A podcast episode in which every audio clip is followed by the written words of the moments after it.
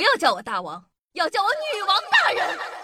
报告大王，报告大王，报报报报报告大王，报告大王，报告大王，报告报告报告报告报告大王。不要叫我大王，不要叫我大王，不要不要不要不要不要叫我大王，要叫我女王大人。好的，大王。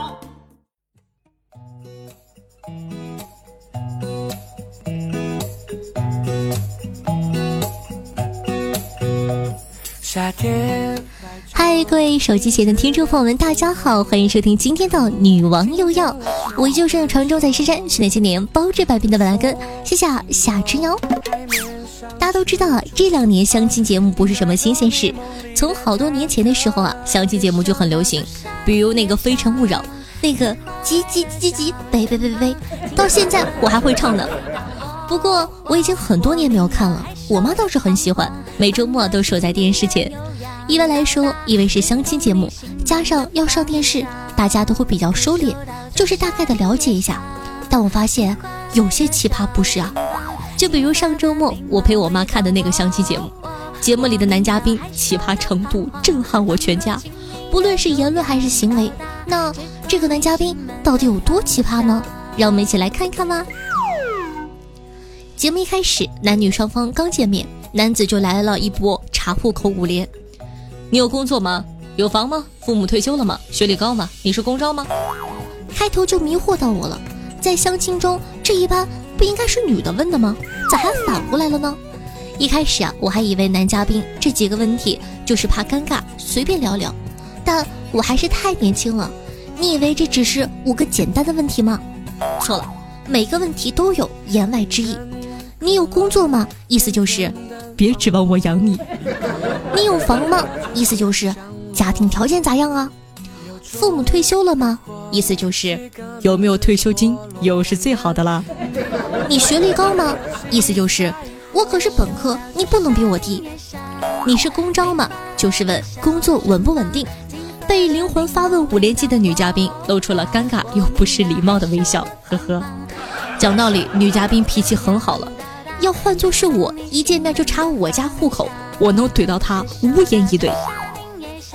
你以为刚见面就查户口已经很奇葩了吗？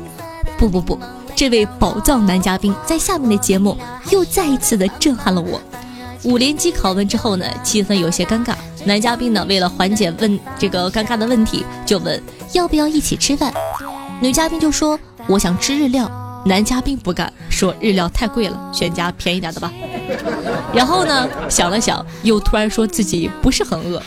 女嘉宾还能怎么样？当然是配合说了句我也不饿了。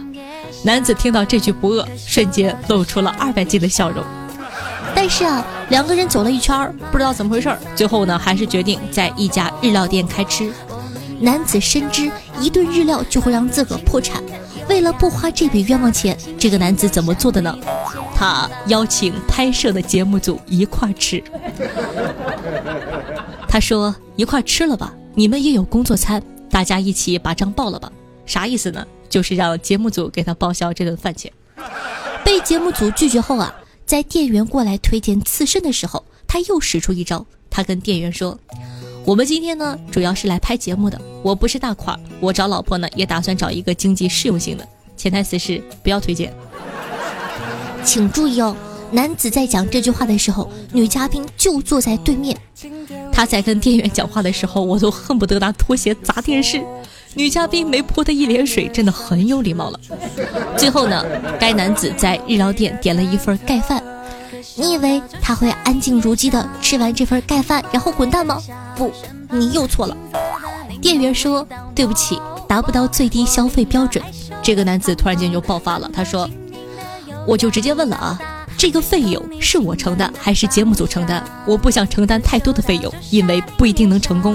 我也看不清楚这个女生。”看到这里，我妈没忍住，拿拖鞋砸了电视。兄弟。你就点了一份盖饭，然而呢，男子丝毫没有意识到自己的问题在哪里，他还很认真的列了女嘉宾的四宗罪。第一宗罪，怀疑女嘉宾是农村的，因为女嘉宾回答他的问题的时候迟疑了一分钟，还说出了本场最佳金句：“可能他的父母是农民，因为农民没有退休金。男孩穷养的话，吃苦耐劳有奋斗精神；女孩要是穷养的话，一般对物质看得很重。咋地？农民咋了？伟大的袁隆平爷爷不照样是农民吗？你的吃你的穿不都是农民辛苦种的吗？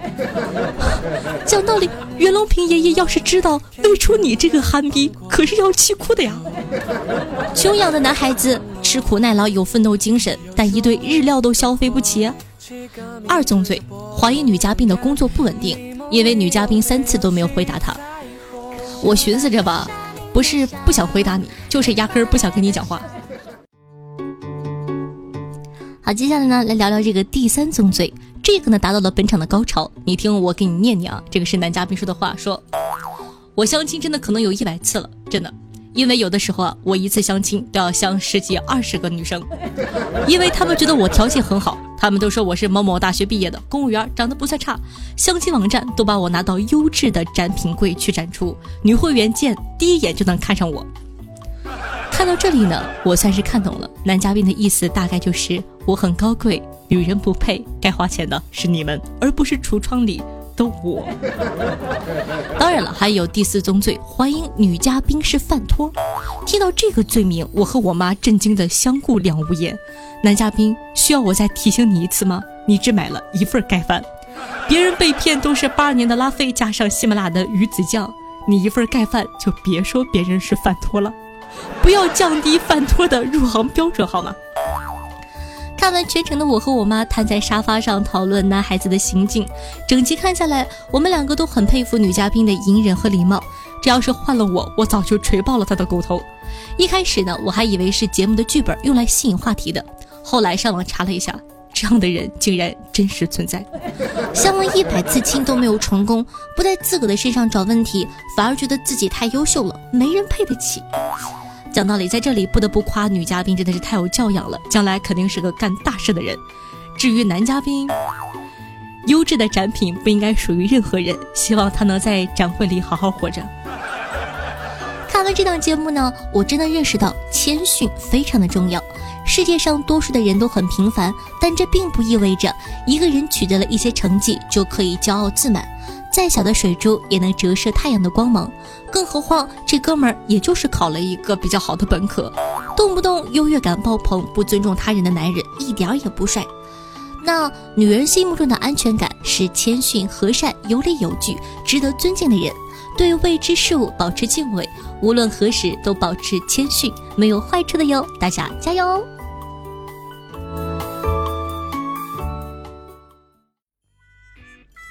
那除了上面这个奇葩呢，夏夏又深扒了几个更沙雕的，跟大家一起来分享一下。说这个一位四十二岁的单亲妈妈陪着二十一岁的女儿去相亲，对方呢是位二十九岁的研究生，女儿觉得不合适，不料，男子反倒是看上了妈妈，两个人后来相爱走到一起。女儿知道的时候，母亲已经怀孕四个月了，女儿觉得面子上挂不住，无法接受。昨日呢，经过心理疏导，母女和好。你说说这都是什么事儿啊？再来说一个，说这个相了好多次亲，不是对方看不上我，就是我不大喜欢对方。最后一次相亲，相到个男的，两家人都误以为对方家里是个女的，加了微信，朋友圈呢都是三天可见，头像呢也都是网红帅哥。我以为是对方喜欢这样的男的，结果微信聊了两天，聊得不知道有多热情。第一次遇到这么热情的相亲对象，出来后两个人都懵了。冲着尴尬呢，也是吃了一顿饭。最后我在想着要不要 A A 的时候，对方主动把账给结了，感觉自己当了一把女孩子。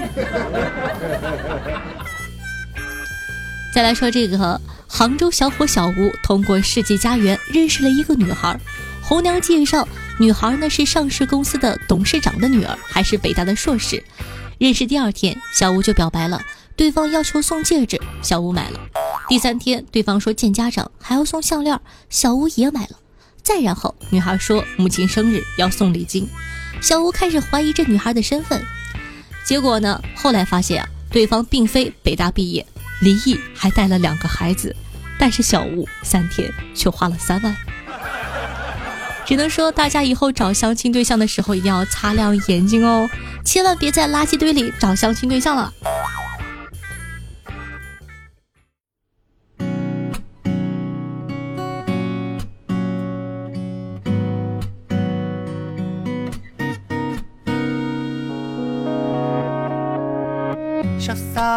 我，最近却变得有点敏感。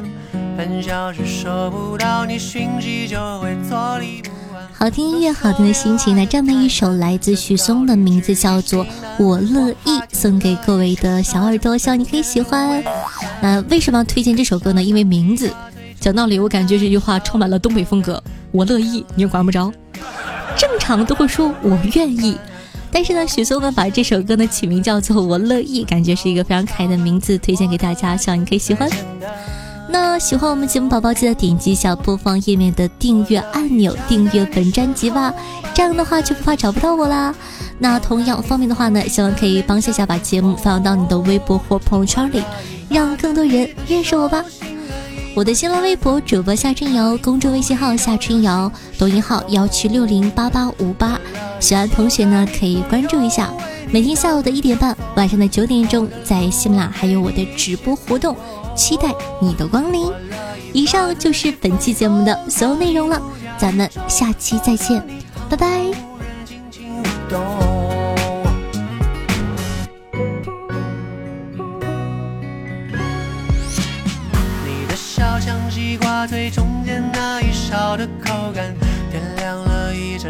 夏天